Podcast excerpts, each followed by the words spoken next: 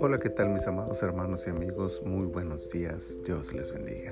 Qué gusto saludarles en la mañana de este día viernes 10 de junio del año 2022. Esta es la temporada 17, el episodio 24 de nuestro devocional En su reposo.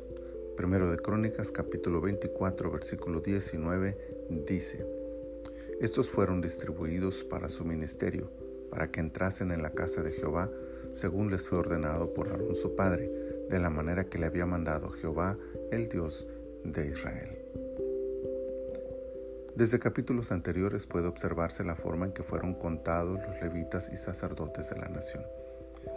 También es posible notar que las tres grandes familias de levitas fueron organizadas para el desarrollo de sus ministerios. Lo mismo ocurrió con las dos grandes familias sacerdotales. Esto nos revela sin duda la importancia que tiene para Dios la organización. Algo más que podemos destacar de este proceso de organización es la integración de todos los sacerdotes y levitas en el ministerio. En el caso específico de los sacerdotes, su función más importante era entrar al santuario de Dios y ministrar directamente en ese santo lugar. Hay que recordar que el templo de Dios en aquel tiempo no estaba abierto a todas las personas, sino que solo los sacerdotes tenían acceso a él. De ahí la importancia que todos los del linaje sacerdotal tuvieran la oportunidad de cumplir con este ministerio. Pero de todo lo que cobra valor en esta historia, la pieza clave es la disposición del hombre para seguir las instrucciones dadas por Dios. La forma en que David organizó a los sacerdotes está directamente relacionada con las órdenes dadas por el primer sumo sacerdote Aarón, pero éste a su vez recibió tales órdenes de parte de Dios directamente.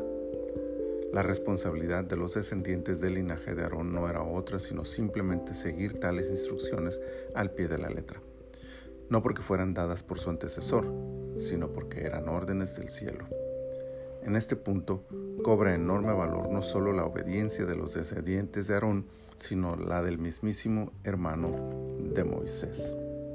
Oír y obedecer la voz de Dios es más importante de lo que en ocasiones llegamos a reconocer porque siempre habrá personas oyendo y haciendo lo que nosotros decimos o hacemos, no solo en nuestros tiempos, sino incluso en generaciones posteriores. En tiempos de David obedecieron las órdenes de Aarón, pero ¿qué hubiera pasado si Aarón no hubiera obedecido a Dios? No solo Aarón hubiera fallado, sino que hubiera hecho fallar a sus descendientes al seguir su camino. Así que cuando obedecemos o, desobedecemos a Dios, marcamos un camino a seguir para quienes vendrán después.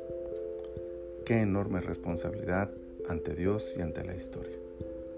Que las próximas generaciones, al mirar a nuestros días, puedan decir, seguiremos las órdenes de nuestros padres o abuelos porque ellos vivieron obedeciendo las órdenes que recibieron de Dios. No habrá mayor gloria ni honor más grande que ese. Padre, muchas gracias por esta palabra, muchas gracias por este día que tú nos das. Ayúdanos para obedecer al pie de la letra tu palabra, Señor, por el bien que esto traerá a nuestras vidas, pero también por el ejemplo que, dejaremos para las siguientes generaciones y que de esa manera, Señor, tu nombre sea exaltado a través de nuestra obediencia. Gracias te damos, Señor, en tus manos ponemos este día para que tú nos bendigas y nos ayudes en todo lo que emprendamos. Por Cristo Jesús te lo pedimos. Amén. Amén. Mis amados hermanos, el Señor les bendiga donde quiera que ustedes se encuentren.